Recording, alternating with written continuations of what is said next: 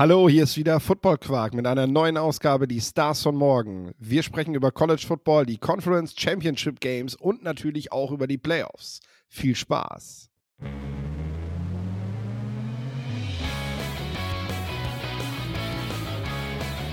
Football Quark. Viel Inhalt. Wenig Masse. Moin Lorenz. Ja, äh, gute Philipp, wie, wie geht's? Was gibt's Neues? Gute, wunderbar. Ja, du, äh, wir machen heute Neujahrskuchen. Ähm, ich weiß gar nicht, ob du weißt, was das ist. Ich kenne Neujahrs weg. Das ist so ein, so ein, wie so ein Einbackzopf. Ähm, aber Neujahrskuchen sagt mir nichts, ne. Das ist hier in Ostfriesland und im Emsland ist das so ein, ähm, also du kennst ja wahrscheinlich eine Waffel, die, wo man, wo man zum Beispiel im Sommer so das Eis drin hat. Ne? So. Ja. Und die ist dann aber nochmal wesentlich dünner. Ist auch eine Spitztüte, wesentlich dünner. Machst du gefühlt 200 Stück von an so einem Abend. Und da wird dann schön zur Weihnachtszeit und an Neujahr vor allem dann eben so ein bisschen Sahne reingesprüht und sowas. Und ähm, das ist irgendwie so ein, so ein Ding hier. Äh, die sind total simpel zu backen, aber es ist halt sehr zeitaufwendig, weil du hast halt dein Waffeleisen und machst dann einen nach dem anderen. Äh, gute Bäcker schaffen das dann auch mit zwei oder dreien, aber du willst dabei halt auch eine Menge Glühwein und so trinken. Das ist halt immer ganz wichtig, äh, weil sonst macht das halt keinen Spaß und das äh, machen wir heute Abend mit zwei Freunden zusammen. Setzen wir dann zu viert um den, den Dunst herum und äh, werden mal ein paar Stunden Neujahrskuchen backen und dabei sicherlich das ein oder andere Gläschen trinken. Ja, ich weiß nicht, wie es dir geht. Also finde ich direkt eine interessante Strategie, weil bei mir ist schon Glühwein so, das kann ich einmal im Jahr trinken. Ähm, und jetzt dann am 1.12. das direkt rauszuhauen, also vielleicht bist du da, bist, bist du da resistent, aber ich finde den Kopf, den ich immer davon kriege, so furchtbar. Ja, da muss ich nicht mal viel getrunken haben, aber boah, Glühwein ist, ist, ist schon hart. Ich meine, das brauche ich dir als Hesse ja gar nicht sagen. Es hängt, glaube ich, viel auch mit der Qualität des Weins zusammen. Ähm, den, den du natürlich jetzt so Supermarkt kriegst oder so, dann, das ist ja kein Wunder bei der Menge Zucker, die da mit drin, drin ist, dass, dass man da einen Helm von kriegt. Äh, aber es gibt ja auch vernünftige Glühweine. Oder wo ich auch ein großer Fan von bin, dann in der weiteren Weihnachtszeit, äh, Feuerzangenbowle. Wenn man da mit ein paar Leuten zusammenkommt. Das ist tatsächlich sehr nice. Das ist ja alles schön und gut. Du hast gerade schon angesprochen als Hesse. Also mein absoluter Favorit, was hier so die Getränke angeht, ist äh, heißer Apfelwein. Ähm, oh, einfach mit dem, mit dem, es ist ja im Endeffekt im Anführungszeichen nur Apfelwein mit diesem Weihnachtsgewürz ähm, drin. Und wir haben hier direkt um die Ecke ähm, jemanden, der auch selbst, selbst Apfelwein und Apfelsaft macht und hier den, den, den ganzen Herbst überpresst und ja, sich da immer mal so, so, so einen 10-Liter-Karton hinzustellen und mit ein paar Kumpels den warm zu machen, das, das kann schon einiges. Also, ähm, das, das ist sehr gutes Zeug und gibt keinen Kopf. So nämlich. Ich glaube, es, es wenn wir nicht so viel richtig guten College-Football hätten, könnte man jetzt ein Big Board machen aus den besten Weihnachtsdrinks. Ähm, aber das sparen wir uns mal. Das lassen wir mal euch da draußen, die zuhören. Äh, wenn ihr Bock habt, könnt ihr einfach mal schreiben. Äh, was trinkt ihr gerne in der Weihnachtszeit? Äh, was sind die Favoriten und was ist für euch einfach auch viel zu hoch bewertet? was sollte eigentlich basten, wenn es dann nachher an Heiligabend auf den Tisch kommt? Okay. Glühwein auf jeden Fall overrated. ja, doch, ich muss schon sagen, es ist schon, schon mehr, mehr, äh, mehr ein Muss, als dass es dazu gehört. Das gebe ich ehrlich zu. Aber da wollen Weißer, wir nicht Weißer Glühwein gehe ich noch mit. Ja, aber egal, egal. Ja, weil wir haben, wir haben echt viel. Wir haben eine Pickepacke-Folge. Wir haben, wir werden über alle Spiele von der Power 5 reden, versprochen. Also, ähm, ihr kriegt heute nicht nur eine Auswahl, sondern wirklich die fünf Top-Spiele des Wochenendes. Äh, Freitagnacht geht's da schon los. Und ähm, dann reden wir natürlich über ein paar Prospects. Dann reden wir über die Heisman Trophy weil das ist da automatisch mit drin in der ganzen Geschichte. Und, und damit fangen wir jetzt das erste Mal mal an, über die College Playoffs, weil Sonntag gibt es dann die Tickets. Also nach dem Championship Game wird, werden, werden 13 Leute in einen Raum gesperrt hoffentlich mit einer Menge Glühwein. Und äh, dann müssen die sich überlegen, äh, wer, wer denn dieses Jahr in die Playoffs kommt. Und ich muss ganz ehrlich sagen, ähm, ich glaube, Kopfschmerzen kriegen die auch ohne Glühwein, weil dieses Jahr könnte so tricky wie noch nie werden. Ja, da gibt's, ähm, ich würde einfach mal reingehen. Also für mich sind acht Teams im Rennen. Das sind die ersten acht Gerankten, alle mit einem Loss. Ähm, ich kann es ja mal kurz durchgehen. Das sind die 12 und, und 0 Georgia Bulldogs, die 12 und 0 Michigan Wolverines. Also die ersten vier sind alle, haben, haben alle noch keinen Loss. Washington und Florida State in der Reihenfolge. Dann ist 5 auf Oregon, die haben einen Loss. 6 Ohio State, die haben einen Loss, spielen auch nicht als einziges Team von denen, die, die ich jetzt bewertet habe, haben dafür auch meiner Meinung nach die schlechtesten Chancen, jetzt noch reinzukommen. Dann die Texas Longhorns mit einem Loss gegen Oklahoma. Die spielen aber das Conference Championship nicht gegen Oklahoma, sondern gegen Oklahoma State. Das ist auch eher ein Nachteil, aber mit einem Sieg über das achte Team Alabama, die mit äh, dieser einen Niederlage gegen Texas eben unter den Texas Longhorns gerankt wurden. Also Ohio State kann man so ein bisschen ausklammern. Da weiß ich nicht, was da passieren müsste. Da müsste Michigan verlieren und noch alle möglichen ähm, ver verrückten Dinge passieren, damit die reinkommen. Florida State, ähm, vielleicht auch noch Georgia, aber dann kommt noch wieder eher Texas rein. Ähm, aber für mich sind sieben Teams immer noch, haben, haben noch eine realistische Chance und die meisten oder alle dieser sieben Teams haben es eigentlich mehr oder weniger selbst in der Hand. Das ist ja immer so eine Sache beim, beim, beim Komitee. Ähm, die ersten drei und Oregon haben es meiner Meinung nach selbst in der Hand. Wenn Georgia gewinnt, wenn Michigan gewinnt, wenn Washington oder Oregon gewinnt, sind die meiner Meinung nach drin. Okay, lass uns das mal durchgehen. Ähm, wenn man sich die, die, die Wahl der letzten Jahre reinzieht, dann dürfen wir eigentlich nicht mehr von einer subjektiven Wahl sprechen, wo, wo einfach das irgendwie nach Stimmung gerade geht, sondern die haben eigentlich auch immer ganz gute Begründungen dafür gefunden, warum sie Team A vor Team B gesetzt haben und so weiter. Und wenn man das durchgeht, kommt man, finde ich, immer auf, auf drei Kriterien. Und zwar ist das erste Kriterium, verliere maximal ein Spiel, wenn du ein Power 5 Team bist. Wenn du ein Group of 5 Team bist, verliere kein Spiel. Dann gewinne deine Conference Championship und als drittes, gewinne mindestens drei Spiele gegen Top 25 gerankte Teams. So. Damit ist Liberty, auch wenn jetzt einige gerne einen Case dafür halten wollen, dass die ja kein einziges Spiel verloren haben, definitiv raus, weil die haben nicht einen einzigen Sieg gegen ein Top 25 Team. So. Jetzt können wir aber ja mal weitergehen. Georgia wäre mit einer Niederlage eben bei einer Niederlage, hätte nicht die Conference Championship, hätte aber immerhin eins, zwei, drei, vier Siege gegen Top 25 gerankte Teams. Und das wird tatsächlich wichtig sein. Das werden die sich einfach vorlegen. Da geht es auch gar nicht darum, wer war jetzt der Gegner, sondern waren die gerankt. Ähm, dann gehen wir auf Michigan. Michigan hat tatsächlich nur gegen die Penn State und gegen die Ohio State Buckeyes gewonnen. Das heißt, die haben am Ende nur zwei Siege äh, gegen Top 25 gerankte Teams und wenn die, womit wir, wir werden da noch drüber reden, eher nicht rechnen, dass die gegen die Hawkeyes verlieren, äh, dann ist das schwer, einen Case aufzumachen für die, bei der harten, ähm, bei, bei den Teams, die da sonst so mit einer Niederlage rumlaufen, Michigan dann reinzunehmen. Auch wenn viele sagen, das ist aber doch locker das zweitbeste Team. Ja, das mag sein, aber am Ende zählen die Ergebnisse und nicht, was die Meinung ist, wer denn wohl das bessere Team ist. So, dann gehen wir nach Washington. Washington hat gegen mittlerweile auch vier Top 25 gerankte Teams gewonnen. Die wären also mit einer Niederlage, solange sie nicht eine riesen Klatsche kriegen, meiner Meinung nach schon mal vor Michigan, wenn sie gleich viele Niederlagen haben. Ähm, einmal noch dann nach Florida State. Florida State. Und jetzt können wir viel darüber reden. Ja, wenn Jordan Travis verletzt ist, sagt das Komitee wahrscheinlich, dass sie die nicht gern drin haben wollen, weil das ja kein spannendes Playoff-Spiel wird. Aber so brauchen sie das gar nicht begründen, weil Florida State hat einfach gegen die Louisiana State Tigers und gegen Duke einen Top 25 Sieg. Und wenn die gegen Louisville verlieren, dann haben die keine drei Top 25 Siege, haben eine Niederlage, haben nicht die Conference Championship und sind dann meiner Meinung nach sogar noch hinter Michigan, also raus. Und da brauchst du dann mit John Travis gar nicht kommen.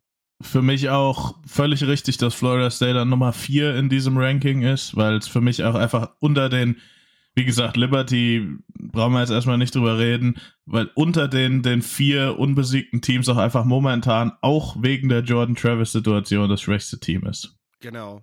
So, dann haben wir die Ducks. Die Ducks haben 1, 2, auch drei Top 25 Siege und mit einem Sieg über Washington dann an diesem Wochenende sogar vier wären dann bei einer Niederlage, vier Top 25 Siegen und einer Pac-12 Championship kannst du nicht rausnehmen. Genauso wie du schon sagst, die beiden Teams aus der Pac-12 haben das selber in der Hand, da brauchen wir gar nicht drüber diskutieren und damit können wir eigentlich auch jetzt schon sagen, ein Pac-12-Team wird definitiv wieder in den Playoffs sein, was jetzt auch langsam mal Zeit wird. So. Ja, genau, äh, das, das wollte ich auch sagen. Das ist für mich ein typisches Win-and-In-Spiel. Wer das gewinnt, für mich das, das erste Match zwischen den beiden war ja bei Washington. Das hat Oregon dann, die waren in Field Goal Range, haben dann das Field Goal verkickt. Das ist jetzt kein furchtbar schlechter Loss. Ähm, und wenn du es jetzt schaffst, halt auf dem Neutral Field so dominant wie Oregon jetzt auch war, das Spiel zu gewinnen, dann bist du für mich eindeutig ein Kandidat auch vielleicht für die Nummer zwei, je nachdem, was mit Georgia und Michigan passiert. Äh, und Washington, sollten sie es gewinnen, sind die 13-0 ähm, Conference Champs, da brauchen wir auch nicht drüber reden. Ja. Mit Siegen gegen USC, zweimal Oregon und so weiter und so fort. Utah, diese ganzen Teams. Und ich sag dir ganz ehrlich, die Buckeyes, zwei Top 25 Siege gegen Michigan verloren ähm, und keine Big Ten Championship werden sie auch nicht gewinnen. Das heißt, äh, das wird schon sehr, sehr schwer. Also da müssen, finde ich sogar, mehr Dinge zusammenlaufen als bei Alabama, dass sie am, am Schluss reinkommen. Ähm, wir gehen dann nämlich weiter, äh, haben dann als nächstes Team noch die Texas Longhorns. Und die haben gegen Alabama gewonnen, gegen Kansas, gegen Kansas State und werden mit einem weiteren Sieg sogar noch bei vier Top 25 Siegen Big 12 Championship, One Loss und damit, äh, ja, sind sie, ja, das ist dann tatsächlich eine spannende Debatte. Ja, das ist ganz setzt spannend. Man, setzt man Texas dann, und ich finde, wenn man das nach den Kriterien macht und sich daran hält, was man die letzten Jahre dort gemacht hat, dann muss man sie vor Michigan setzen. So.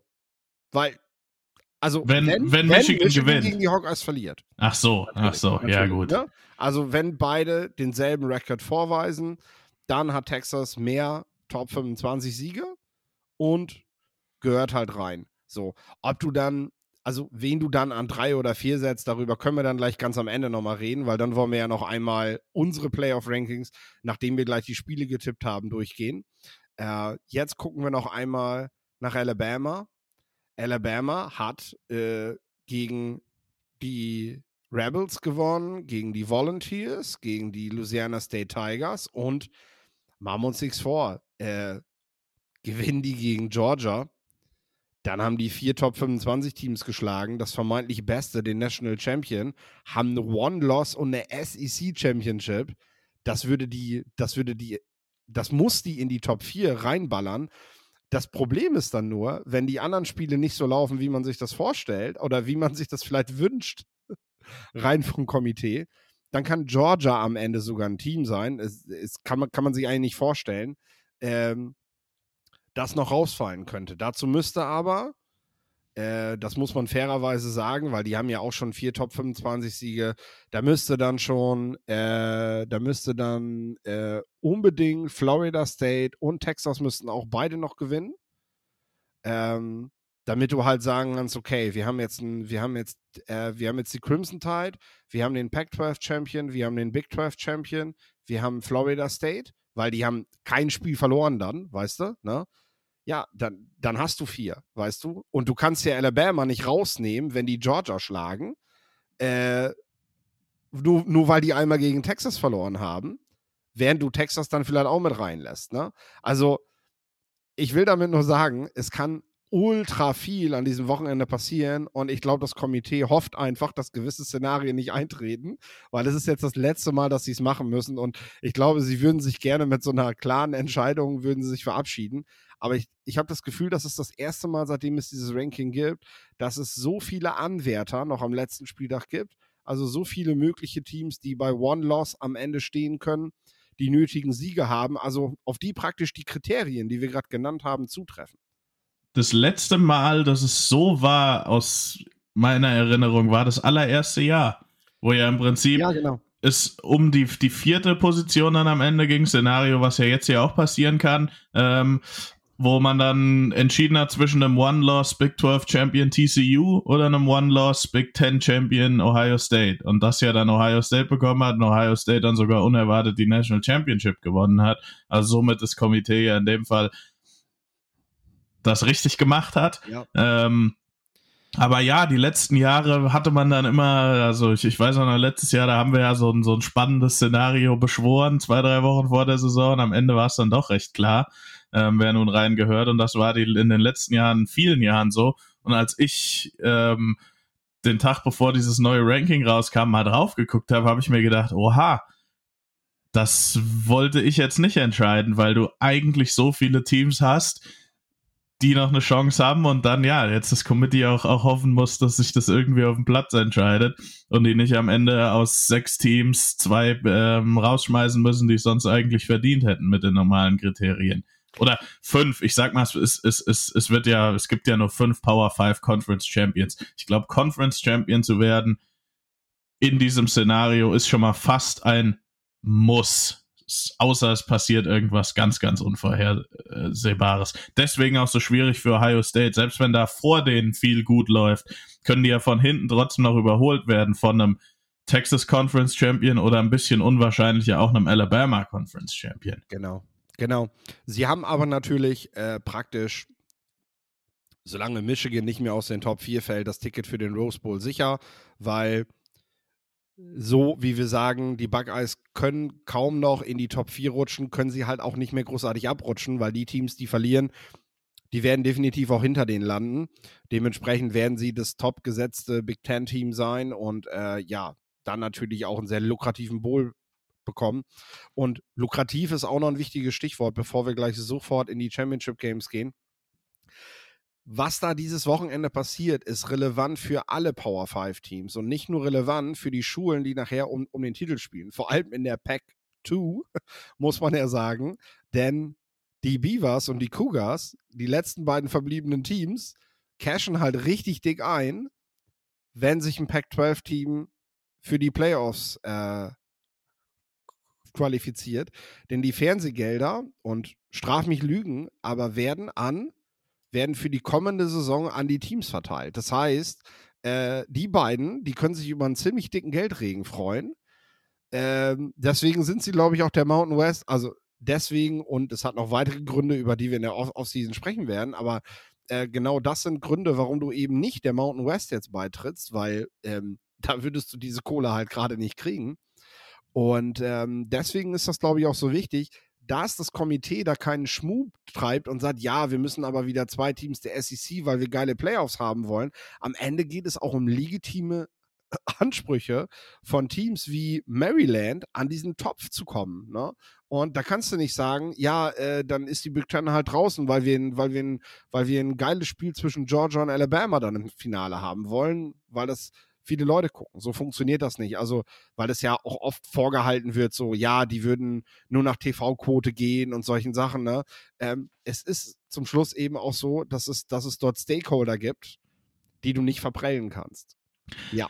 Das spielt schon eine Rolle. Also ich glaube, wenn du wirklich zwei Teams ähnlich siehst und du dann zum Beispiel entscheiden müsstest zwischen Texas und was weiß ich, Kansas State oder sowas, ja. dann glaube ich, würde das eine Rolle spielen. Aber das sind ja alles Big Names, die da oben jetzt sind. Georgia, Michigan, brauchen wir nicht drüber zu reden. Ähm, gut, Washington auch, auch an der Westküste, da kommt halt das, das eine Team aus der Westküste, was gewinnt, haben wir ja gesagt, ist in den Playoffs. Florida State ist eine Riesenmarke. Ähm, Ohio State brauchen wir auch nicht drüber reden, aber haben wir jetzt ein bisschen ausklammert. Texas eine Riesenmarke, Alabama brauchen wir auch nicht drüber reden. Also ich glaube, diese Diskussion haben wir dieses Jahr eigentlich nicht, weil es wird sich wirklich sportlich entscheiden. Ähm, vielleicht, wenn du dann, wenn, wenn dann die Diskussion ist, okay, Texas oder Florida State, könnte ich tatsächlich sehen, dass vielleicht dann Texas den, den, den, ja, den, den Vortritt erhält, einfach weil die so eine riesen Marke sind. Florida State jetzt mit dem, äh, mit dem Backup QB gibt es da auch ein paar Gründe. Aber wenn Florida State 13 and 0 ACC Champs sind, dann kannst du die auch nicht rauslassen. Also, oder dann wird es ganz, ganz schwierig, da einen Case für zu machen, einen, einen One-Loss-Champion aus einer anderen Conference reinzupacken. Rein wir gehen rein mit einer Berichtigung. Ich habe natürlich gerade Müller erzählt, der Rose Bowl ist eines der Playoff-Spiele. Und man kann, glaube ich, schon relativ sicher sagen, dass ein Pac-12-Team da auch landen wird, dass man das irgendwie so dann ranken wird, wenn es dann darum geht, wen setzen wir an drei, wen setzen wir an vier. Da wird man auf solche Sachen zum Beispiel achten, wie du schon sagst, mit der TV-Quote. Dann guckst du natürlich, dass das Pac-Team auch am Ende nicht im Sugar Bowl in New Orleans spielt, sondern dass du die an der Westküste lässt und äh, damit du da auf jeden Fall die Hälfte der Zuschauer auch mit dem jeweiligen Team füllen kannst. Rose Bowl, Michigan gegen Pac-12-Sieger, Sugar Bowl, Georgia oder Alabama gegen das jeweils andere Team dann. Ja. Hört sich da gut gegen, an. Vielleicht gegen Texas. Wer Texas. Wäre wär ein sehr hochwertiger Sugar Bowl und würde halt auch natürlich klassisch da reinpassen. Aber gut. Aber wie kommen wir dahin? Gleich, genau, da werden wir leider drüber reden. Also, wir starten jetzt. Äh, zeitlich, und so würde ich es durchgehen, haben wir in Las Vegas im Stadion der Raiders ähm, in der Nacht von Freitag auf Samstag das Pac-12 Championship Game der Oregon Ducks an Nummer 5 gegen die Washington Huskies an Nummer 3. So, äh, Hinspiel, wenn man so will, haben die Huskies, du hast gerade schon gesagt, 36, 33 knapp gewonnen. Ähm, beide Teams werden ab nach diesem Jahr in der Big Ten spielen. Also es steht fest damit, die Big die Pac-12 Trophy äh, wird praktisch, ja, wird praktisch von einem Team geholt, was nächstes Jahr nicht mehr in der Pac-12 spielen wird. Das war allerdings auch ab einem gewissen Zeitpunkt vorhersehbar. Ähm, ich denke, die spannendsten Kriterien, und deswegen werden wir an dieser Stelle auch sicherlich über zwei Spieler reden müssen, äh, sind, und da sind wir beim nächsten Thema, Heisman. Äh, für mich kann einer dieser beiden Spieler das Spiel hier, äh, das Spiel seines Lebens hier machen ähm, und damit, ähm, ja, jegliche Konkurrenten in der Heisman-Wahl äh, von sich weghalten, weil weil die Konkurrenz, die man realistisch noch im Heisman-Rennen sieht, die spielen alle dies Wochen, Wochenende nicht. Ähm, und dementsprechend würde ich sagen, machen die beiden das, solange sie ein gutes Spiel machen, da unter sich aus. Ja, ähm, kann, kann man so sehen. Ich habe mich jetzt ehrlich gesagt mit der, mit der Heisman Trophy noch nicht so beschäftigt. Ich sehe dann immer, dass irgendwelche Fans sagen, der und der ist aber doch der Heisman und für mich dieses Jahr echt ein schwieriges Jahr. Ähm, Heisman ja der Most Outstanding Player ähm, im, im College Football, da gehört ja auch immer so ein bisschen Teamerfolg auch mit dazu. Deswegen hast du wahrscheinlich realistisch gesehen recht, dass es einer dieser beiden Quarterbacks sein sollte, entweder Bo Nix oder Michael Penix, je nachdem, wer dann sein Team auch in die Playoffs führt, wer dieses Spiel dann gewinnt. Wer mit Sicherheit ein ordentlicher, ein solider Heisman. Ähm, für mich der absolute, wenn man wirklich sagt, wer ist der outstanding Spieler im College Football, äh, ist das für mich Marvin Harrison Jr. Äh, das möchte ich an dieser Stelle mal ganz kurz erwähnen. Vor ein paar Jahren hatten wir mal verdienterweise meiner Meinung nach Devonta Smith äh, als Receiver, als Heisman. Da muss man aber auch dazu sagen, dass da eben der, der Team Success das noch dazugekommen ist. Alabama, die in, in dem Jahr dominant eigentlich die, ähm, die, die National Championship auch gewonnen, ja. Ähm, und ja, das fehlt Ohio State, das fehlt Marvin Harrison Jr. leider. Ähm, deswegen wahrscheinlich einer von den beiden, aber ich finde, wenn man jetzt, gut, vielleicht lädst du Jaden Daniels noch ein, drei werden eingeladen. Ich würde mich sehr freuen, wenn einer dieser drei eben halt Marvin Harrison Jr. wäre. Ich finde halt einfach, wenn du wirklich sagst, wer ist der outstanding Spieler, dann ist es für mich Marvin Harrison. Haben wir über den ja auch noch geredet. Ähm, der ist auf jeden Fall gerade im Heisman Race auf Platz 3. Äh, die sammeln ja schon immer die Voting Points ähm, und, und machen schon mal von ESPN die Abfragen bei den Journalisten. Ähm, wie würdet ihr jetzt entscheiden? Und äh, dann schauen wir mal, wie ihr nächste Woche dann wählt. Michael Penix ist da momentan auf 1, Jaden Daniels auf 2, Marvin Harrison auf 3 und Platz 4 teilen sich Jordan Travis und Bo Nix. So. Und John Travis ist da natürlich raus aus dem Rennen, dadurch, dass er sich jetzt schwer verletzt hat. Jane Daniels kann nicht mehr in dieses Rennen eingreifen. Marvin Harrison genauso wenig und ist momentan an drei gelistet. Also was, was muss Michael Penix falsch machen, dass er am Ende hinter Marvin Harrison landet, wenn die Journalisten momentan diese Tendenz haben. Interessant wird es halt nur, wenn, wenn Bo Nix das Spiel hier an sich reißt. Ähm, der kann dann noch an allen vorbeiziehen, ne? Genau, also für mich ist die Diskussion, wenn Michael Penix das Spiel gewinnt, bleibt er an 1. Ähm, und wenn Bo Nix mit Oregon das Spiel gewinnt und dies nicht wegen 300 Rushing Yards, sondern weil er auch ein ordentliches Spiel macht, dann zieht er. Jaden Daniels kann nichts mehr machen, ist auch für mich ein guter Quarterback, aber jetzt wirklich ein Heisman Quarterback dieses Jahr weiß ich nicht. Ist mit Sicherheit nicht seine Schuld, dass LSU die Saison nicht so stark war.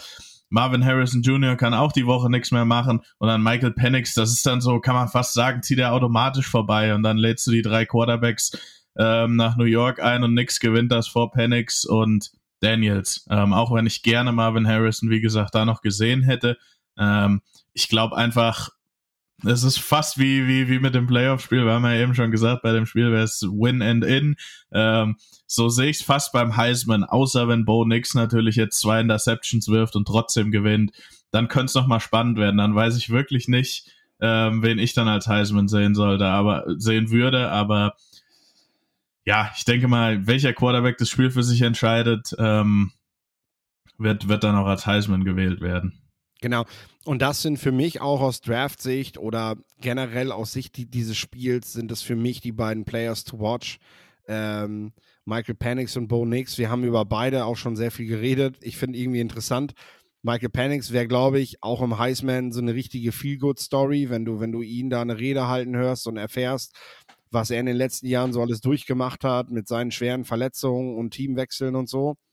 Aber auf der anderen Seite wäre es auch wirklich witzig, wenn Bo Nix, nachdem ich weiß gar nicht, wie viele ihn schon immer zu Unrecht gehypt haben äh, und äh, wie wenige ihm am Ende noch zugetraut haben, dass er seine Karriere nochmal so in die Spur kriegt, äh, dass der da plötzlich oben auf der Bühne steht. Und ich meine, wenn vor vier Jahren gesagt hättest, als der in Auburn gespielt hat oder vor drei Jahren, dass Bo Nix mal die Heisman Trophy gewinnt, der, der hätten wir uns alle kaputt gelacht, weißt du? Das, äh, das hätte mit dem, was der da spielt, hätte das nie jemand für möglich gehalten. Und jetzt, jetzt ist das realistisch. Und wie du schon sagst, wenn er mit den Ducks das Spiel gewinnt und er ist derjenige, der das Spiel macht, und ein Stück weit, glaube ich, muss er das auch, was das erste Spiel auch gezeigt hat.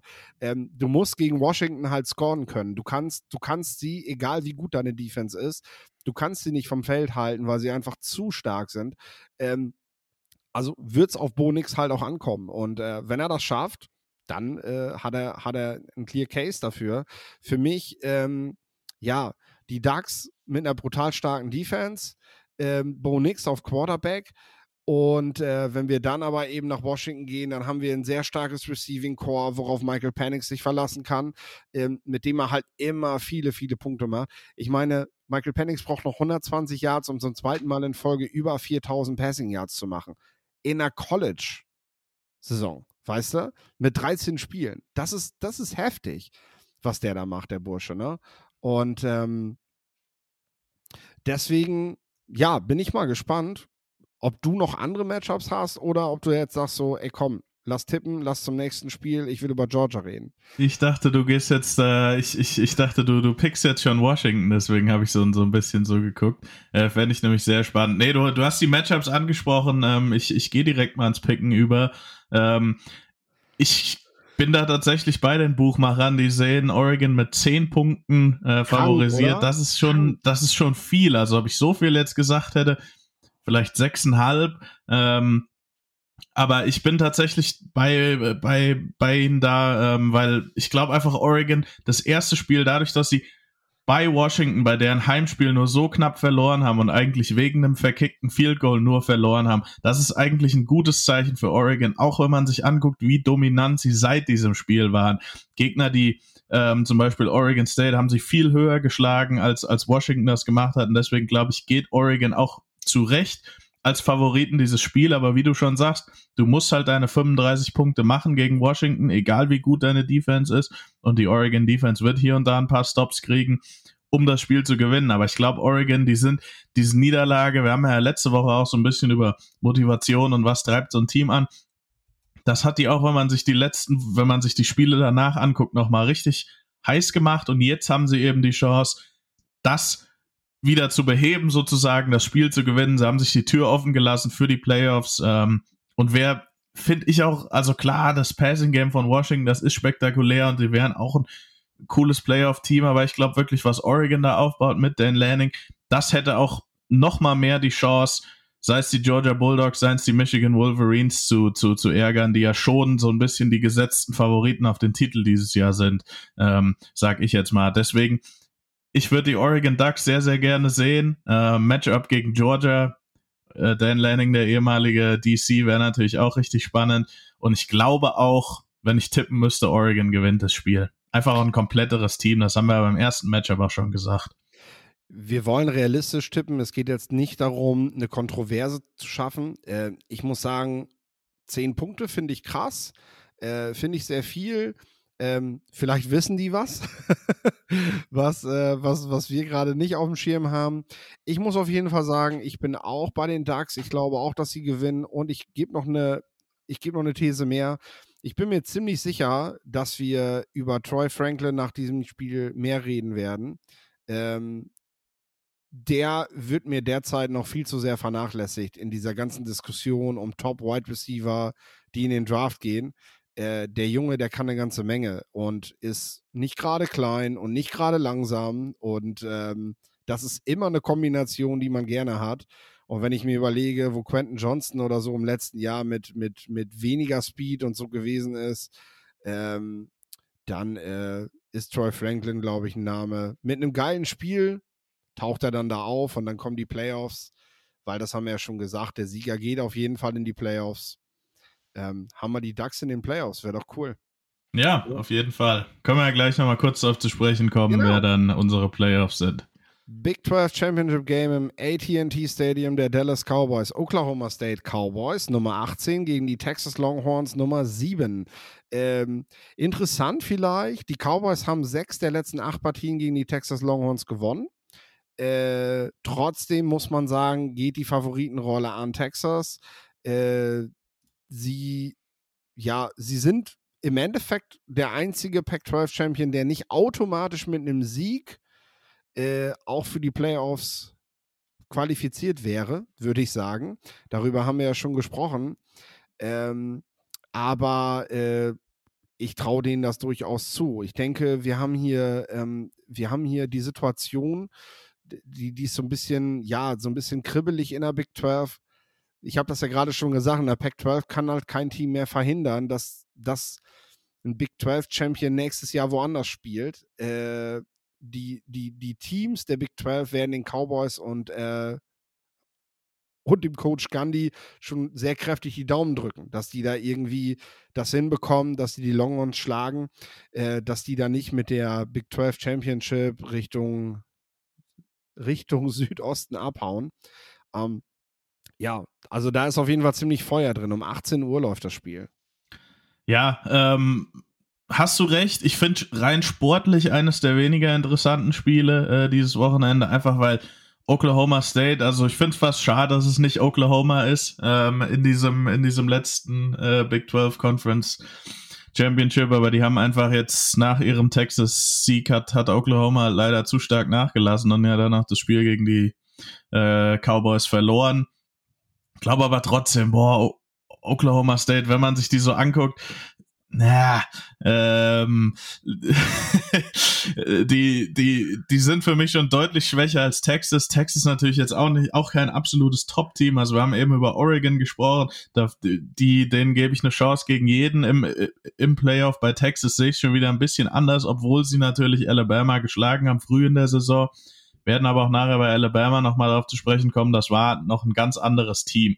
Was Texas hat, ist die explosive Offense, äh, auf die man sich dann auch möglicherweise in den Playoffs freuen kann. Ähm, äh, Quarterback hat ja schon gesagt, er kommt zurück, aber zwei, die er wahrscheinlich an den Draft verlieren wird, außer da kann man jetzt nochmal richtig NIL ähm, äh, locker machen, sind äh, Donai Mitchell und, und Xavier Worthy. Ähm, beide Receiver mit richtig starkem Speed. Ähm, Xavier Worthy sowieso, der wird im 4-2er-Bereich laufen, denke ich mal, beim, beim Combine. Ähm, AD Mitchell wahrscheinlich eher im 4-4er, aber trotzdem noch richtig, richtig schnell und auch bei der Größe und bei dem Route Running, das er mitbringt. Ein extrem talentierter Spieler, der war damals ein Three-Star-Recruit bei Georgia, also wie das funktioniert hat, weiß ich auch nicht. Ähm, Georgia hat da echt einen richtig guten Fang gemacht, ihn dann leider im Portal ähm, an, an, an Texas verloren, aber die beiden mit Quinn Ewers, mit Jatavion Sanders machen schon richtig Spaß und ja, ich habe es jetzt schon so ein bisschen angeteasert. Ähm, ich denke, ich sehe da auch Texas vorne, eines der, der, der, der Spiele, wo es ein bisschen schwieriger wird, da jetzt ein sehr interessantes Spiel draus zu machen. Aber wie, wie siehst du es? Du gehst mit Texas, äh, ich tatsächlich auch. Ich sehe, und ähm, da bin ich auch zum Beispiel bei einem Spieler wie Jatavian Sanders.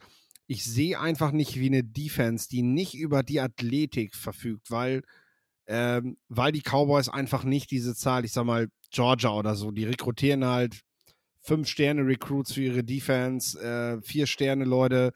Das ist für die ist das ist das wahrscheinlich, wenn die jetzt wenn die jetzt in einem, in einem ersten Playoff-Spiel im Sugar Bowl zum Beispiel gegen Texas spielen würden, die haben in der Lage, all diese Waffen zu matchen. Äh, die sind dazu in der Lage. Ich sehe das bei den Cowboys einfach nicht, dass sie das schaffen, dass sie über die Athletik in der Secondary, in der Defense verfügen, um alle, alle drei da zu stoppen äh, Jatavian Sanders halt auch ein Tight End, der, der praktisch immer irgendwie einen Weg findet, sich frei zu laufen, dann noch Yards nach dem Catch macht. Ne? Es werden einfach zu viele Big Plays auch sein von Texas. Also die werden die es zu leicht haben zu scoren. Ähm, Ewers ist auch ein Quarterback, der, der, der das dann liebt, mit Vorsprung zu spielen, sicher zu spielen, äh, der, der dich dann auch nicht mehr irgendwie so in die Bredouille bringt. Ähm, und äh, das in Summe ist für mich auch, die sind 15,5 Favorit, also das ist so deutlich. Auch äh, da, da, kannst du nicht für die Cowboys wetten und ich als Sunas-Fan werde es eh nicht machen. Ähm, und ich muss sogar fairerweise sagen, ich bin mir sogar ziemlich sicher, dass es auch bei einem Rückspiel Sunas gegen Texas kein viel kleinerer Spread gewesen wäre. Also auch da die Longhorns dieses Jahr, muss man einfach fairerweise sagen, sind sie sind sie das beste Team der Big 12. Ähm, in den nächsten Jahren in der SEC wird es ja dann wieder direkte Duelle jedes Jahr geben. Das werden sich die TV-Anstalten nicht entgehen lassen. Ähm, ja, werden wir das natürlich, werden wir das noch öfter sehen. Also ich gehe auch mit Texas und äh, dann sind wir im SEC Championship Game im Mercedes-Benz Stadium der Atlanta Falcons. Traditionell Georgia Bulldogs an 1, Alabama Crimson Tide an 8. Ähm, ich glaube, es ist das zweite Aufeinandertreffen in drei Jahren im SEC Championship Game. Georgia hat witzigerweise die Chance, dieses Jahr dreimal in Folge die National Championship zu gewinnen, aber nur die Chance, zum zweiten Mal nacheinander die SEC Championship zu gewinnen. Äh, das haben sie nämlich tatsächlich in ihrem ersten Meisterschaftsjahr nicht geschafft. Um, ähm, ja, du kannst, glaube ich, sagen, das sind zwei absolute Powerhouses, die da aufeinandertreffen. Äh, ein Spiel, dem du nur entgegenfiebern kannst, was, wenn Alabama gegen die Longhorns nicht verliert, spielt hier wahrscheinlich die Nummer 1 gegen die 2 des Landes. Und äh, wir reden hier von einem vorgezogenen ne National Championship Game. Und das wäre ja nicht das erste Mal in den letzten Jahren, dass wir darüber reden. Ähm, ja, für mich der Spieler, auf den du gucken musst und der absolute Star auf beiden Seiten ist Brock Bowers. Wenn wir gerade schon bei den Titans gewesen sind und ich über Jatavian Sanders gesprochen habe, dann ist Brock Bowers einfach nochmal ein ganz anderes Kaliber. Jetzt hat er auch noch eine Verletzung gehabt, ne, von der er relativ zügig zurückgekehrt ist, fit spielt. Brock Bowers kannst du einfach überall einsetzen und Georgia macht das auch. Ne? Der läuft horizontale Routen, vertikale Routen der kriegt, der kriegt, ähm, der kriegt ähm, ähm, ähm Screens und Reverse-Spielzüge äh, und sowas kriegt er also wirklich äh, Dinger, wo du denkst, so, so hier Sweeps und Jet Sweeps, wo du denkst, das kannst du mit einem Titan eigentlich gar nicht laufen. Ich weiß auch nicht, ob du das mit Brock Bowers in der NFL immer noch laufen kannst, aber im College ist der dafür einfach schnell genug und das spricht einfach für diese krasse Athletik, die dieser Spieler mitbringt und ähm, wir können im Draft gerne darüber diskutieren, ob man einen Tight End Top 5 draften sollte. Aber Brock Bowers ist ein Wahnsinnstalent. Und das auch nicht erst seit einem Jahr, sondern über den reden wir jetzt mittlerweile, glaube ich, das dritte Jahr nacheinander. Ja, also der war ja, seit er da ein Freshman war, ein absolut absoluter Difference Maker, absolut dominant. Auch einer, wenn du über Heisman Most Outstanding ähm, Player sprichst, kann, kannst du auch mit in die Diskussion aufnehmen. So gut ist Brock Bowers. Ähm, vielleicht dann auch fürs Nummer 1 Team ähm, im, im College Football wird natürlich wahrscheinlich nicht passieren, äh, aber würde mich tatsächlich gar nicht so ähm, ärgern. Ich finde es dann immer ärgerlich, dass das ja eigentlich ein reiner Quarterback Award geworden ist, fast, ähm, weil es ja auch auf andere Positionen noch Spieler gibt, die eben outstanding sind. Ja, ähm, Brock Bowers finde ich interessant. Ich ähm, wollte kurz Justin Ebo Igby ansprechen. Der hat nämlich schon sechs Sacks gesammelt. Ein Spieler, der mir vor paar Jahren mal auf Tape aufgefallen ist. Ähm, in, in der Rotation in dieser 3-4 Defense in Defensive End gespielt hat, da ein paar Plays gemacht habe, wo ich mir den mal aufgeschrieben hatte hatte dann Verletzungen, wäre letztes Jahr fast zum, zum Draft gegangen, da war das auch so ein NFL PA Bowl Kandidat, so hier, wenn der deklärt, brauchen wir den auf jeden Fall. Hat sich dann entschieden, wisst ihr was, ich habe noch ein Jahr Eligibility, da war dann das Covid-Jahr, da war noch ein Medical Redshirt, glaube drin, ähm, ist dann dieses Jahr nochmal zurückgekommen, gesund geblieben, und wie gesagt, hat sechs Sacks, ähm, hat nicht mehr so ganz diese Explosivität, aber diese Hand Violence, die mir damals schon bei ihm aufgefallen ist, ähm, die bringt er immer noch mit ist jetzt produktiv. Mal gucken, wie dann auch die Medicals äh, beim Combine in, in Indy aussehen. Aber jemand, über den, glaube ich, nicht viel gesprochen wird. Äh, und deswegen wollte ich ihn hier mal erwähnen. Ja, zum rein sportlichen ähm, bei dem Spiel. Ich glaube, ich sehe Alabama doch noch ein bisschen schwächer als viele andere. Ähm, ich weiß nicht, ob es dir ähnlich geht. Du nix? Ja, ja, ja, wir, wir gucken mal. Also Alabama auf, auf jeden Fall ein Team, was zum Anfang der Saison verdient gegen, gegen Texas verloren hat, sich jetzt auf jeden Fall verbessert hat. Das ist ja gar keine Frage, dass das jetzt ein anderes und besseres Team ist. Was auch rein vom Talent her gut ist, ist keine Frage. Letzte Woche dieser Auburn Win Last Minute, da ist ja dann auch die Frage, solltest du Auburn nicht höher schlagen? Gut, es ist jetzt der Iron Bowl, es ist die, diese Rivalität, das Spiel dann am Ende zu gewinnen, ist halt auch eine Riesenleistung. Das will ich Ihnen gar nicht absprechen, aber Georgia ist halt auch nochmal ein ganz anderes Kaliber, auch dieses Jahr wieder ähm, als Auburn. Deswegen, da habe ich jetzt tatsächlich gar nicht nach den, nach, nach den Odds geguckt. Ich weiß nicht, ob du die hast. Ähm, die sind tatsächlich äh, bei minus 5 für Georgia. Also viel, viel knapper als äh, bei den beiden Spielen, über die wir davor geredet haben. Also tatsächlich auch knapper als, als, als was ich sagen würde. Ähm, ich sehe die Bulldogs schon mit einem Touchdown ungefähr vorne. Ähm, ja, aber Alabama, was, was sich da wirklich verbessert hat, ist die Secondary. Wenn sie es da schaffen, Carson Beck für mich gut, aber der ist auch immer noch mal für, für einen Wackler gut. Und für mich ist, ist Alabama in dem Spiel schon ein bisschen der Underdog. Ähm, sie müssen versuchen, das Turnover-Battle zu gewinnen. Ich weiß nicht, ob sie offensiv genug Firepower haben, aber auch wirklich Jalen Milrow als purer Passer gegen diese nochmal wesentlich bessere Secondary und gegen diese wesentlich bessere Defense als alle, alles, was man in den letzten Wochen gespielt hat, ähm, dann wirklich auch so produktiv sein kann. Deswegen, ich glaube schon, Georgia macht das. Atlanta ja fast ein Heimspiel für Georgia. Wir haben es ja in den letzten Jahren auch gesehen, ähm, dass das auch nochmal ein, ein Vorteil ist, dass man dieses Championship-Game im eigenen Staat ähm, hat. Und äh, ja, ähm, glaube einfach, die Bulldogs, die, die sind wieder so gut dieses Jahr, vielleicht nicht so ganz so gut wie die letzten beiden Jahre, aber für dieses Alabama-Team reicht's, reicht's noch. Ähm, und ich glaube, sie gewinnen das Spiel und behalten damit auch ihren Nummer 1 Spot. Ich will nicht sagen, dass das passiert und äh, ich werde auch nichts darauf wetten. Ähm, aber ich sage dir ganz ehrlich, wir haben in den letzten Jahren, hat Georgia viel über, also Georgia ist ein super Team und auch die letzten Jahre gewesen, das Beste des Landes. Trotzdem haben es die Coaches geschafft, irgendwie so eine Mentalität, die sind alle gegen uns, die glauben nicht an uns und so weiter zu kreieren. Diese Rolle ist dieses Mal klar bei Nick Saban und da war sie noch nie. So.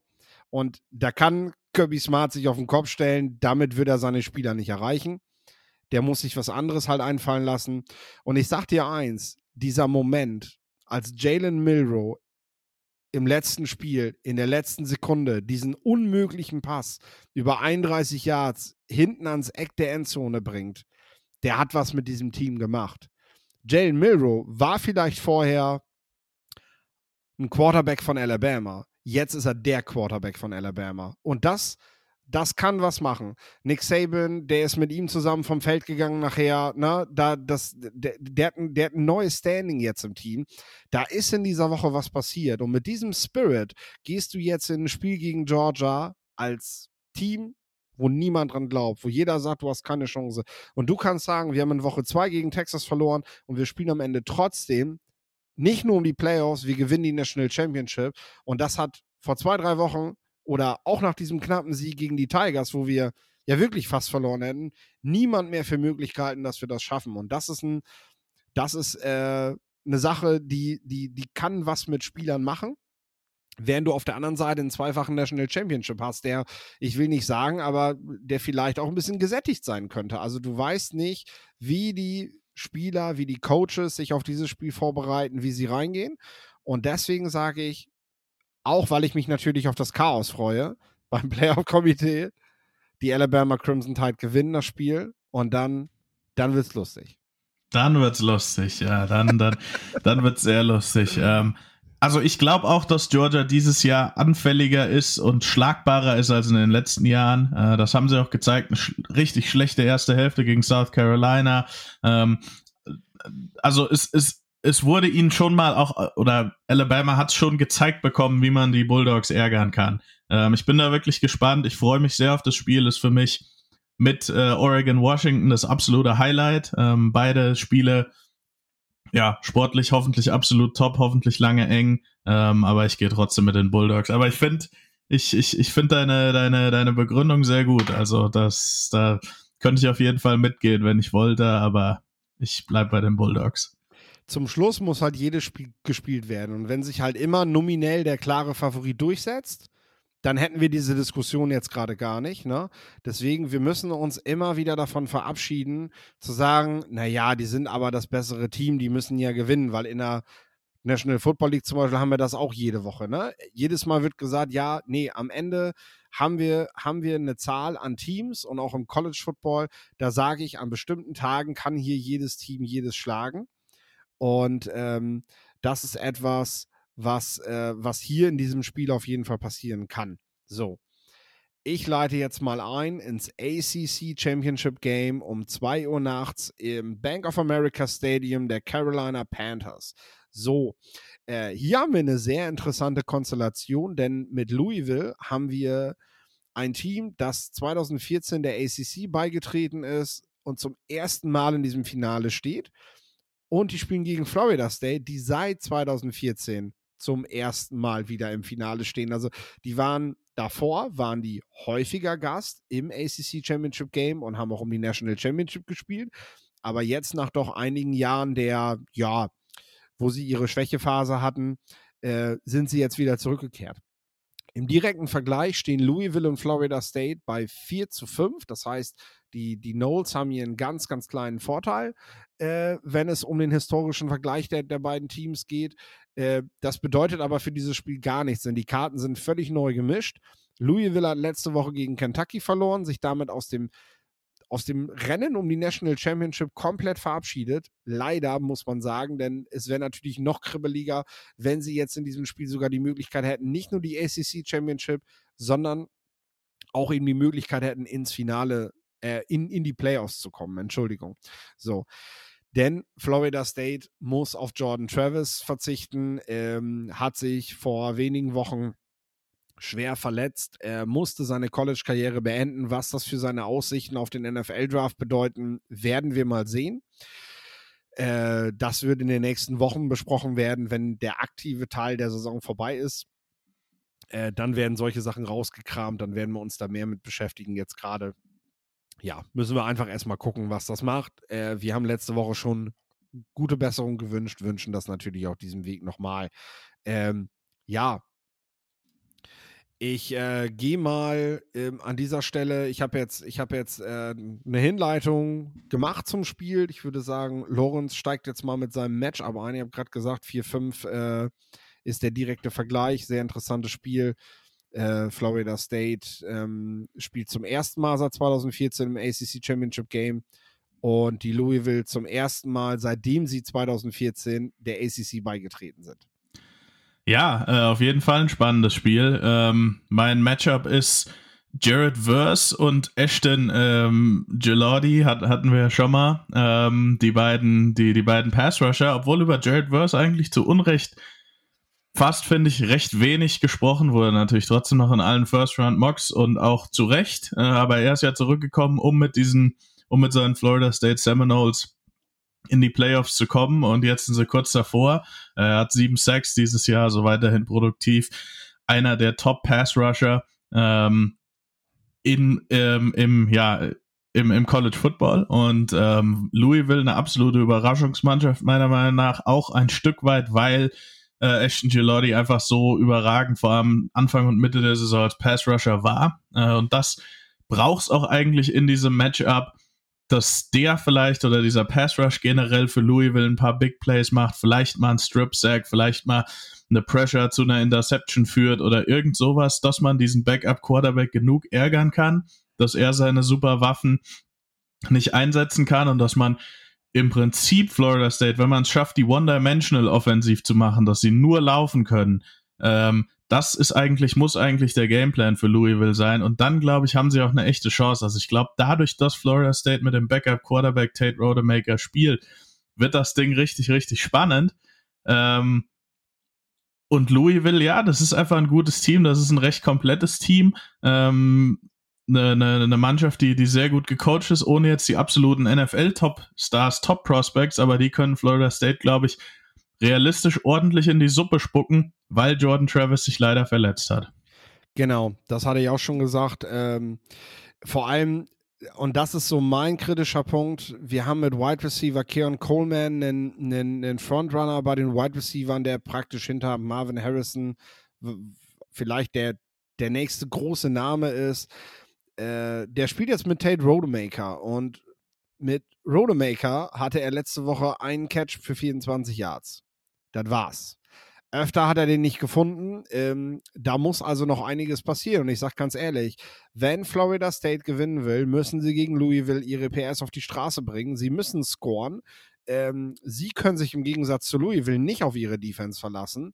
Äh, und deswegen müssen sie auch einen Spieler wie Road, äh, müssen sie auch einen Spieler wie Coleman finden, der über seinen ja, über seines, sein, sein, sein, sein klares Roadrunning, über seine, über seine Beschleunigung nach dem Catch. Also, ähm, ich sag mal, ein Spieler wie St. Brown war ja jetzt auch keiner, der mit einer 4-2, 4-3 ra rauskam vom College, wo aber viele gesagt haben, äh, oder vielleicht war das auch die deutsche Brille, die wir hatten, aber ähm, dass der als Slot Receiver richtig, richtig was drauf hat, ähm, weil der ja durch die Mitte muss der ja gar nicht 4-2 laufen, weil da spielt er ja auch gar nicht gegen solche Matchups.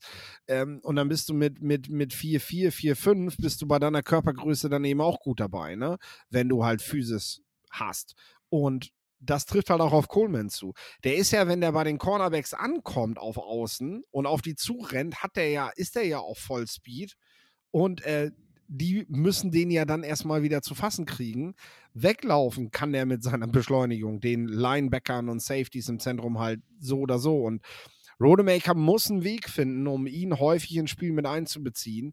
Ähm, muss einfach jetzt über die Zeit, jetzt sind es zwei Wochen Training dann gewesen, äh, muss er es schaffen, äh, ja, dass die beiden eine Chemie zueinander halt aufbauen und äh, häufig, häufig miteinander spielen. Ich sehe das aber ganz ehrlich nicht. Ich sehe, dass Louisville hier mit der ersten ACC Championship davon geht. Florida State das Spiel verliert, nach einer großartigen Saison, äh, ja, vor den Scherben steht quasi und sagen dann, ja, nächstes Jahr dann vielleicht wieder, aber dieses Jahr war es dann halt wieder nichts, ne? Keine Playoffs, kein Championship-Titel, nix. Äh, Im Endeffekt äh, eine Saison, ja, die, die eindeutig besser hätte laufen können dann. Und der Louisville hat aber, das muss man halt auch sagen, leider letzte Woche gegen Kentucky verloren, weil sonst wird es noch chaotischer werden. Dann wären die nämlich auch noch mit dem Mix um irgendwelche möglichen Playoff-Plätze. Das hat sich dann erledigt. Louisville wäre dann aber das beste ACC-Team. Also äh, müsste dann an Florida State vorbeigehen und äh, würde sich über ein sehr, sehr cooles Bowl-Game freuen. Ja, da wollte ich einmal hier ein Upset picken und dann nimmst du mir das, nimmst du mir das vorweg. Ähm, ich kann es mir tatsächlich auch vorstellen und einfach, um auch mein Playoff-Szenario ein bisschen leichter zu machen, dass wir ja nachher doch, doch dann die unsere Top 4 sagen müssen. Ähm, sage ich auch mal, Louisville gewinnt das in einem knappen Spiel, ähm, weil ich einfach auch zu viele Sorgen über die Backup-Quarterback-Situation habe ähm, und Louisville auch einfach ein gutes Team ist. Und ich glaube, Florida State sehr schlagbar ist. Und ich glaube auch einfach Florida State, wenn du dir wirklich die acht Teams anguckst, die jetzt im Rennen sind, dadurch, dass Jordan Travis nicht mehr dabei ist, leider auch eines der oder wahrscheinlich wie auch immer diese Top 4 mit Florida State aussehen würden, wahrscheinlich das schwächste Team sein würde. Ja, ich meine, vielleicht mag man sich auch ärgern, wenn man das Spiel gewinnt, ähm, dass äh, Louisville dieses Spiel letzte Woche halt verloren hat, ne? Weil, hey, du hättest dann echt noch irgendwie eine Chance auf die Playoffs, ne? Aber man muss auch fairerweise sagen, ey, äh, ist Louisville ein Team, was ich dann in den Playoffs sehen will, was dahin gehört? Werden die, ist das nicht einfach auch eine Nummer zu groß für Louisville, ne? Ist nicht so ein New Year's Six Bowl. Äh, ich muss gerade eben gucken, das wäre dann natürlich der Orange Bowl, in dem sie stehen würden, dann wahrscheinlich zum ersten Mal. Da spielen sie vielleicht, weil wir haben ja vorhin gesagt, die Buckeyes würden im Rose Bowl stehen, äh, geht natürlich nicht. Spielen dann wahrscheinlich gegen die Ohio State Buckeyes in einem, in einem Wahnsinnsspiel. So, das ist ein, das ist doch dann das krönende Highlight der Saison und statt sich dann von Georgia oder so komplett auseinandernehmen zu lassen, äh, hast du da eine realistische Chance in dem Spiel, wo sich bei den Buckeyes vielleicht sogar der ein oder andere Spieler äh, schon Richtung National Football League verabschiedet hat. Ähm, ja, wir bleiben, wir gehen jetzt in die Big Ten. Big Ten Championship Game, traditionell im Lucas Oil Stadium von den Indianapolis Colts. Auch um 2 Uhr nachts laufen gleichzeitig. Man muss sich also entscheiden zwischen dem, ja, ich will frech sagen, zwischen dem spannenden Spiel und dem, was vielleicht das höhere Prestige hat, weil der Big Ten-Titel, finde ich, nochmal so eine kleine Spur größer ist als der ACC-Titel. Ähm, ja, ich glaube, ab nächstem Jahr hört das auf, wenn wir das Realignment haben, dass wir einen Big Ten East Champ haben, der, ja, der eigentlich jetzt nur noch eine Pflichtaufgabe zu bewältigen hat, um Meister zu werden, nachdem er letzte Woche halt einen, ja, einen richtigen Fight gegen die Ohio State Buckeyes hatte. Michigan an 2 gerankt gegen die Iowa Hawkeyes an 16 gerankt. Ähm, Jim Harbaugh ist zurück nach seiner Suspendierung. Äh, die Hawkeyes haben ihren besten Spieler nicht dabei. Ähm, der ist jetzt seit einiger Zeit verletzt. Äh, Cornerback und Punt Returner Cooper DeJean. DeJean? Ja. ja, du nix. Ähm, dann liegen wir da, glaube ich, ungefähr richtig mit dem Namen. Äh, für mich dann auch zu viel, um das zu bekommen. Ich meine, selbst er hätte am Ende, glaube ich, den Unterschied nicht ausgemacht. Die Hawkeyes stehen bei 10-2 hat man ihnen vielleicht so auch nicht zugetraut, dass sie am Ende so einen guten Rekord haben. Also sie haben sich nicht nur in der Big Ten West durchgesetzt, sondern äh, haben, haben bis auf zwei Niederlagen ja auch wirklich eine richtig gute Saison gespielt. Ähm, werden sicherlich auch Michigan gerade defensiv fordern. Ähm, aber dann sind einfach die Komponenten äh, Blake Corum ist, ist, ist gerade echt wieder in Form. Gemeinsam mit Donovan Edwards haben die ein richtig starkes Laufspiel.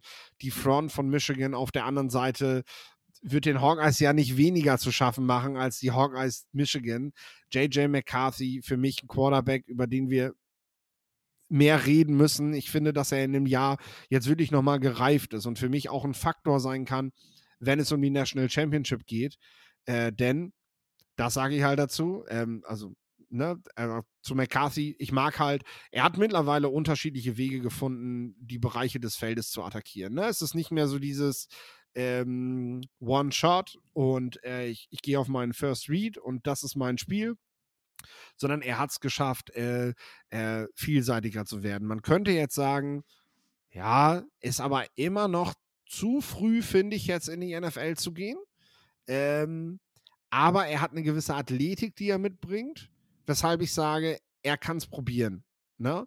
Ähm, und äh, ich sehe tatsächlich, ich sehe kein Szenario, es sei denn, und da ist ein Dach drüber über dem Stadion, also es kann halt auch nicht Hunde und Katzen regnen. Äh, ich sehe kein Szenario, in dem Michigan dieses Spiel nicht gewinnt. Also ähm, selbst wenn die plötzlich mit einem Backup-Quarterback spielen müssen und so, sind die halt immer noch besser. Ja, ich glaube auch einfach, Iowa die Defense ist zwar gut, ist auch eine sehr gute Passverteidigung. Ähm, aber Michigan, die sind so komplett auch offensiv. Das ist ja gerade das Run-Game, was die ausmacht. Gerade die Trenches, dass die halt trotzdem ihre Punkte scoren werden. Und dann fehlt es bei Iowa leider einfach wieder an der Offense. Ähm, wie jetzt in, in so vielen Jahren. Die Offense ist einfach schlecht. Ähm, hast, du, hast du, Entschuldigung, aber hast du das Video gesehen, wo der Iowa Panther äh, Du kennst doch das Video, wo Joe Burrow bei seinem letzten Heimspiel ja, und äh, einläuft. einläuft. Genau, mm. genau. Und das haben sie nachgestellt mit dem, mit dem Panther. Einfach mit, mit äh, Tory Taylor haben sie, haben sie diesen Einlauf nachgestellt. Ich meine, ich finde das ja cool, dass sie das auch selber witzig finden, dass sie einfach ein Team sind, was, was Spiele 6-3 gewinnt. Ja, also es, es ist ja auch bewährt bis zu einem gewissen Punkt. Nur Michigan ist halt dafür eine Nummer zu groß. Also damit kannst du viel, auch in der Big Ten West. Und ich möchte es auch gar nicht kleinreden. Ich finde auch Iowa einfach ein super Programm. Ähm, und das, was sie machen, ist sicherlich für die Möglichkeiten, die man auch hat bei den Iowa Hawkeyes, ähm, da outperformen sie eigentlich regelmäßig das, was man von, von ihnen erwarten müsste. Ähm, aber für Michigan reicht's nicht. Ähm, das glaube ich einfach nicht. Ich glaube auch, dass Michigan sich das jetzt nicht nehmen wird, in die Playoffs einzuziehen. Ähm, und freue mich dann auch wirklich dieses Jahr auf Michigan in den Playoffs, weil es für mich das beste Michigan-Team ist. Ähm, auch wenn es jetzt gegen Ohio State im Prinzip das knappste Spiel war. Ähm, für mich das beste Michigan-Team in den Playoffs in den letzten ja, drei Jahren. Äh, letztes Jahr haben sie ja überraschend verloren dann gegen TCU. Ähm, das Jahr davor gegen Georgia eigentlich keine Chance gehabt. Ich glaube, dieses Jahr ist Michigan wirklich auch ein Contender und kann auch die Bulldogs schlagen. Aber da werden wir dann auch noch drüber reden. Ja, äh, ich muss ganz ehrlich zum Schluss noch sagen, bei den Hawkeyes, sie müssen natürlich sich für die kommenden Jahre dann was einfallen lassen. Durch die Realignments wird das so nicht mehr funktionieren, wie sie das gerade machen. Äh, man wird sehen, ob sie, ob sie neue Wege gehen können dort äh, bei der Planung, ähm, ob sie die Möglichkeit haben, mit den Top, mit den neuen Top-Teams der Big Ten West dann mitzuhalten. Ähm, aber das wird man dann sehen, wenn es soweit ist. Ähm, Michigan, also für uns beide der klare Favorit, der sich hier durchsetzt. Äh, ich glaube, das Ding sollte auch zur Halbzeit gelaufen sein. Also ähm, und für mich dann, ja, dann lass uns, dann lass uns einmal auf unsere Playoffs gehen. Ja, dann, dann, dann lass mich anfangen, weil bei dir wird es ja ein bisschen spannender. Ähm, du genau. hast ja gesagt, Alabama gewinnt. Ja, ähm, Nummer eins ist bei mir Georgia, bleibt Georgia. Der Sieg gegen Alabama verstärkt das nochmal, weil man sie jetzt eh schon auf Nummer eins hatte. Ähm, dann sollte, wie gesagt, der von mir prognostizierte Sieg von, von, von gegen Alabama sie da auch auf jeden Fall halten. Nummer zwei Michigan, ähm, selbes Argument. Wenn sie ähm, Iowa schlagen, für mich als Big Ten Champ ungeschlagen mit dem Sieg über Ohio State und Penn State, das ist ein und Iowa dann eben auch noch, das ist ein sehr gutes Resume. Ähm, deswegen an, an, an zweiter Stelle. Ähm, ja, jetzt wird's spannend. An dritter Stelle würde ich dann tatsächlich die Oregon Ducks sehen. Äh, für mich auch verdientermaßen wie gesagt, das eine Spiel mit einem Field Goal verloren, danach dominant gespielt, jetzt Favorit gegen Washington, wenn sie das dann gewinnen. Ähm, für mich ein dritter, ein dritter Platz. Vierte wäre sehr interessant, wenn Florida State das Spiel gewinnt. Da habe ich ja jetzt gesagt, die verlieren gegen Louisville. Dahinter haben wir dann Washington ist für mich mit der Niederlage raus, aber Texas ist ja dann als One-Loss Conference Champ ähm, ja, eben One-Loss Conference Champ. Ähm, und die ziehen damit dann von Nummer 7 ganz nach vorne auf, auf den vierten Platz ähm, in meiner Prognose. Und dann hätten wir ein Playoff-Spiel zwischen Georgia und Texas, was wahrscheinlich ja eher weniger spannend wird, aber wo ich mich, also für Playoff-Verhältnisse, ähm, aber wo ich mich sehr, sehr darauf freuen würde, wäre wirklich ein Michigan-Oregon-Matchup.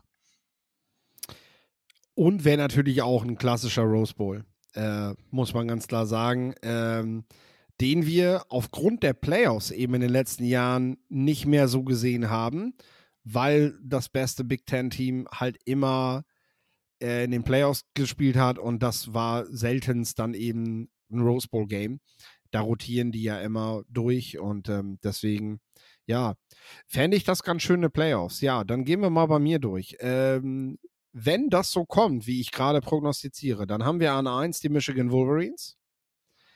An 2 haben wir die Oregon Ducks.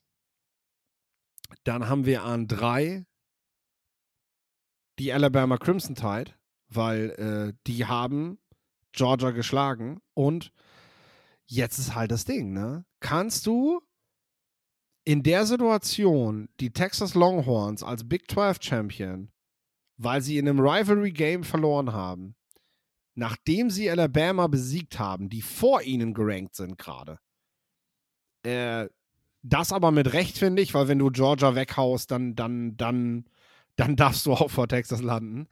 Ähm, kannst du die rauslassen? Oder musst du in dem Moment, muss Georgia die bittere Pille schlucken und ja, sitzt dann an fünf und ist nicht dabei? Es wäre so krass, es wäre so krass, wenn das passiert niemand, niemand hätte das für möglich gehalten. Und es ist ein nicht unrealistisches Szenario. Das müssen wir ganz klar sagen. Der, der, der, der Spread liegt bei minus 5,5. Der ist bei allen anderen Games, abgesehen von Louisville, Florida State, ist der wesentlich deutlicher, wenn es darum geht. Also die Wett, die Wett, Wettanbieter halten es für realistischer, dass Alabama dieses Spiel gewinnt, als zum Beispiel, dass Washington gegen die Oregon Ducks gewinnt. Will ich nur mal eben sagen.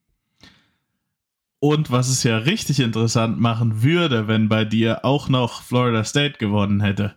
Weil dann wird dieser, dann wird dieser vierte Spot ja, das, das war so das Szenario, wo ich gedacht habe, okay, wer kommt dann rein? Dann kannst du 13-0 Division ähm, Conference Champ eigentlich nicht rauslassen. Das sind die, die drei. Alabama rückt dann vier und Texas, obwohl sie Alabama geschlagen haben, steht dann da und oder oder kommt, kommt Texas rein, es ist überhaupt kein SEC-Team dabei. Also für mich Georgia wirklich mit einer Niederlage, wenn das alles so kommt, wie wir es gesagt haben, raus. Also Georgia müsste dann hoffen, dass, wenn, wenn sie verlieren, ähm, dass den, dass, dass den Tag davor ähm, Oklahoma State irgendwie schon Texas geschlagen hat und dass dann Louisville auch noch Florida State schlägt. Weil ansonsten sind die beiden Teams ja vor ihnen, ähm, wenn sie das Spiel verlieren bessere, bessere Gründe für ein 12-Team-Playoff kann es dann gar nicht geben. Und das ist ja das Gute, was der College Football halt dann der Hinterhand hat. Natürlich wird Georgia verprellt sein. Natürlich können auch die Texas Longhorns in dem Moment verprellt sein, weil sie sagen, ey, Big 12 Champion, One Loss und wir kommen nicht mit rein, was soll der Mist, ne? So, aber ja, äh, genauso kannst du ja nicht sagen, Florida State darf nicht rein, nur weil Jordan Travis sich verletzt hat und sie es trotzdem geschafft haben, kein einziges Spiel zu verlieren. So, so funktioniert das ja nicht. Du kannst ja nicht einen ACC-Champion rausnehmen, der jedes Spiel gewonnen hat. Das, das geht einfach nicht.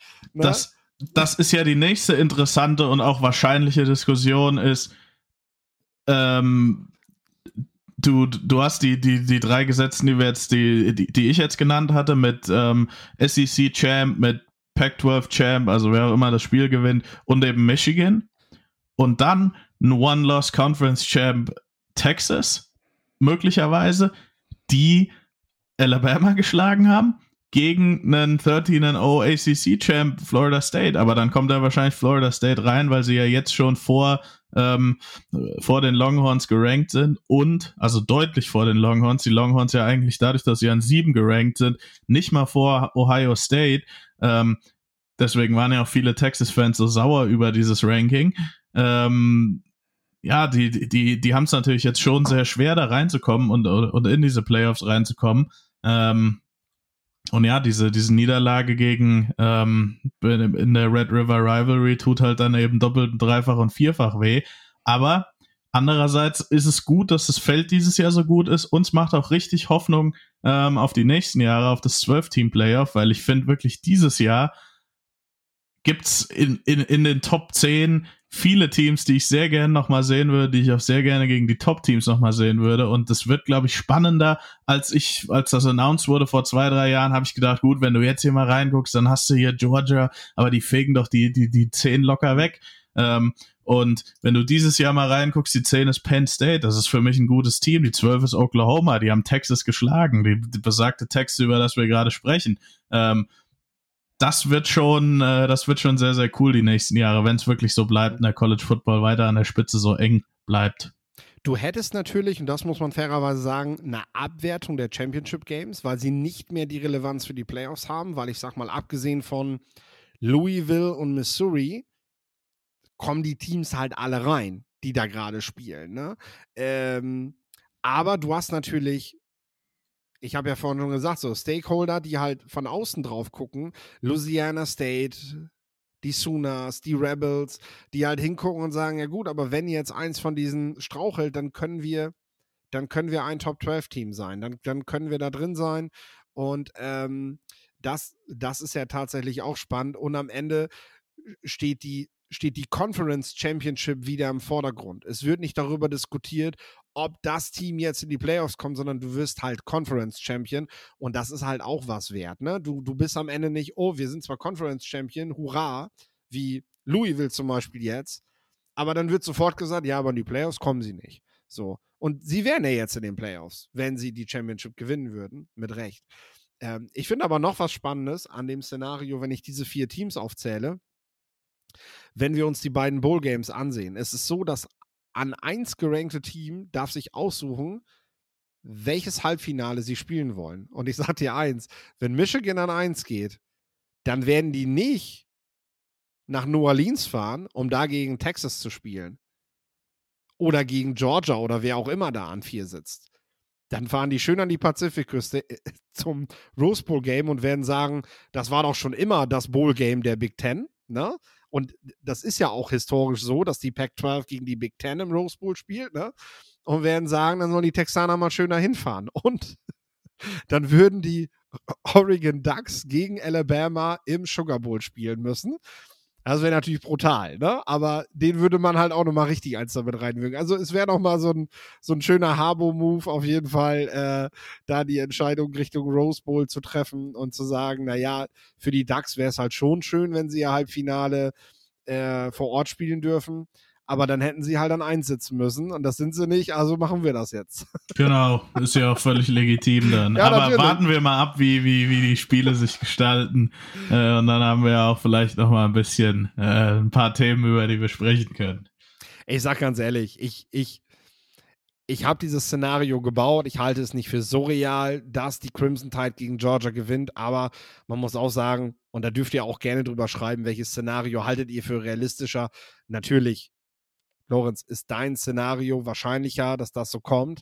Äh, es zeigt aber auch ganz klar, Washington kann sich nicht darauf verlassen, äh, dass sie mit einer knappen Niederlage reinkommen oder so, weil dafür, dafür ist die Konkurrenz in diesem Jahr zu stark. Ja, wir hatten Jahre, in denen war das möglich, aber das ist nicht eines dieser Jahre. Dieses Jahr haben wir so viele Null- und One-Loss-Teams wie schon lange nicht mehr. Und du, du brauchst den Championship-Titel. Deswegen guckt euch dieses Wochenende unbedingt die Footballspiele an. Das wird richtig krass werden, glaube ich. Und Teams werden sich auch überhaupt nicht aufgeben, weil du darfst nicht vergessen, für manche ist es jetzt wirklich das letzte Spiel. Es ist do or die. Es ist ein vorgezogenes Playoff, wenn du so willst, äh, für die meisten Teams. Und ähm, da wird es da wird's richtig abgehen. Ich freue mich drauf. Ja, letztes Wort äh, ver verlieren ist nicht. Also du musst es, du musst deine, du musst deine Conference Championship gewinnen, um dieses Jahr im Playoff zu sein. Und das finde ich auch richtig cool. Das ist gut für den Sport und das ist gut für College Football. Feiern wir und freuen uns natürlich auch in Richtung Draft, die Spieler nochmal in, im, im höchstmöglichen Wettbewerb zu sehen, denn äh, das macht am Ende auch was aus, wenn du gerade, wenn du Quarterbacks, wenn du Skillspieler bewerten willst, zu gucken, wie haben sie auf der größten Bühne halt performt. Die spielen jetzt in NFL-Stadien. Ähm, vor neutralen Zuschauern. Ich halte das mal in Anführungszeichen. Äh, na, ne, aber die, ja, die Crowd wird bei den meisten Spielen so 50-50, 60-40 gemischt sein. Ne?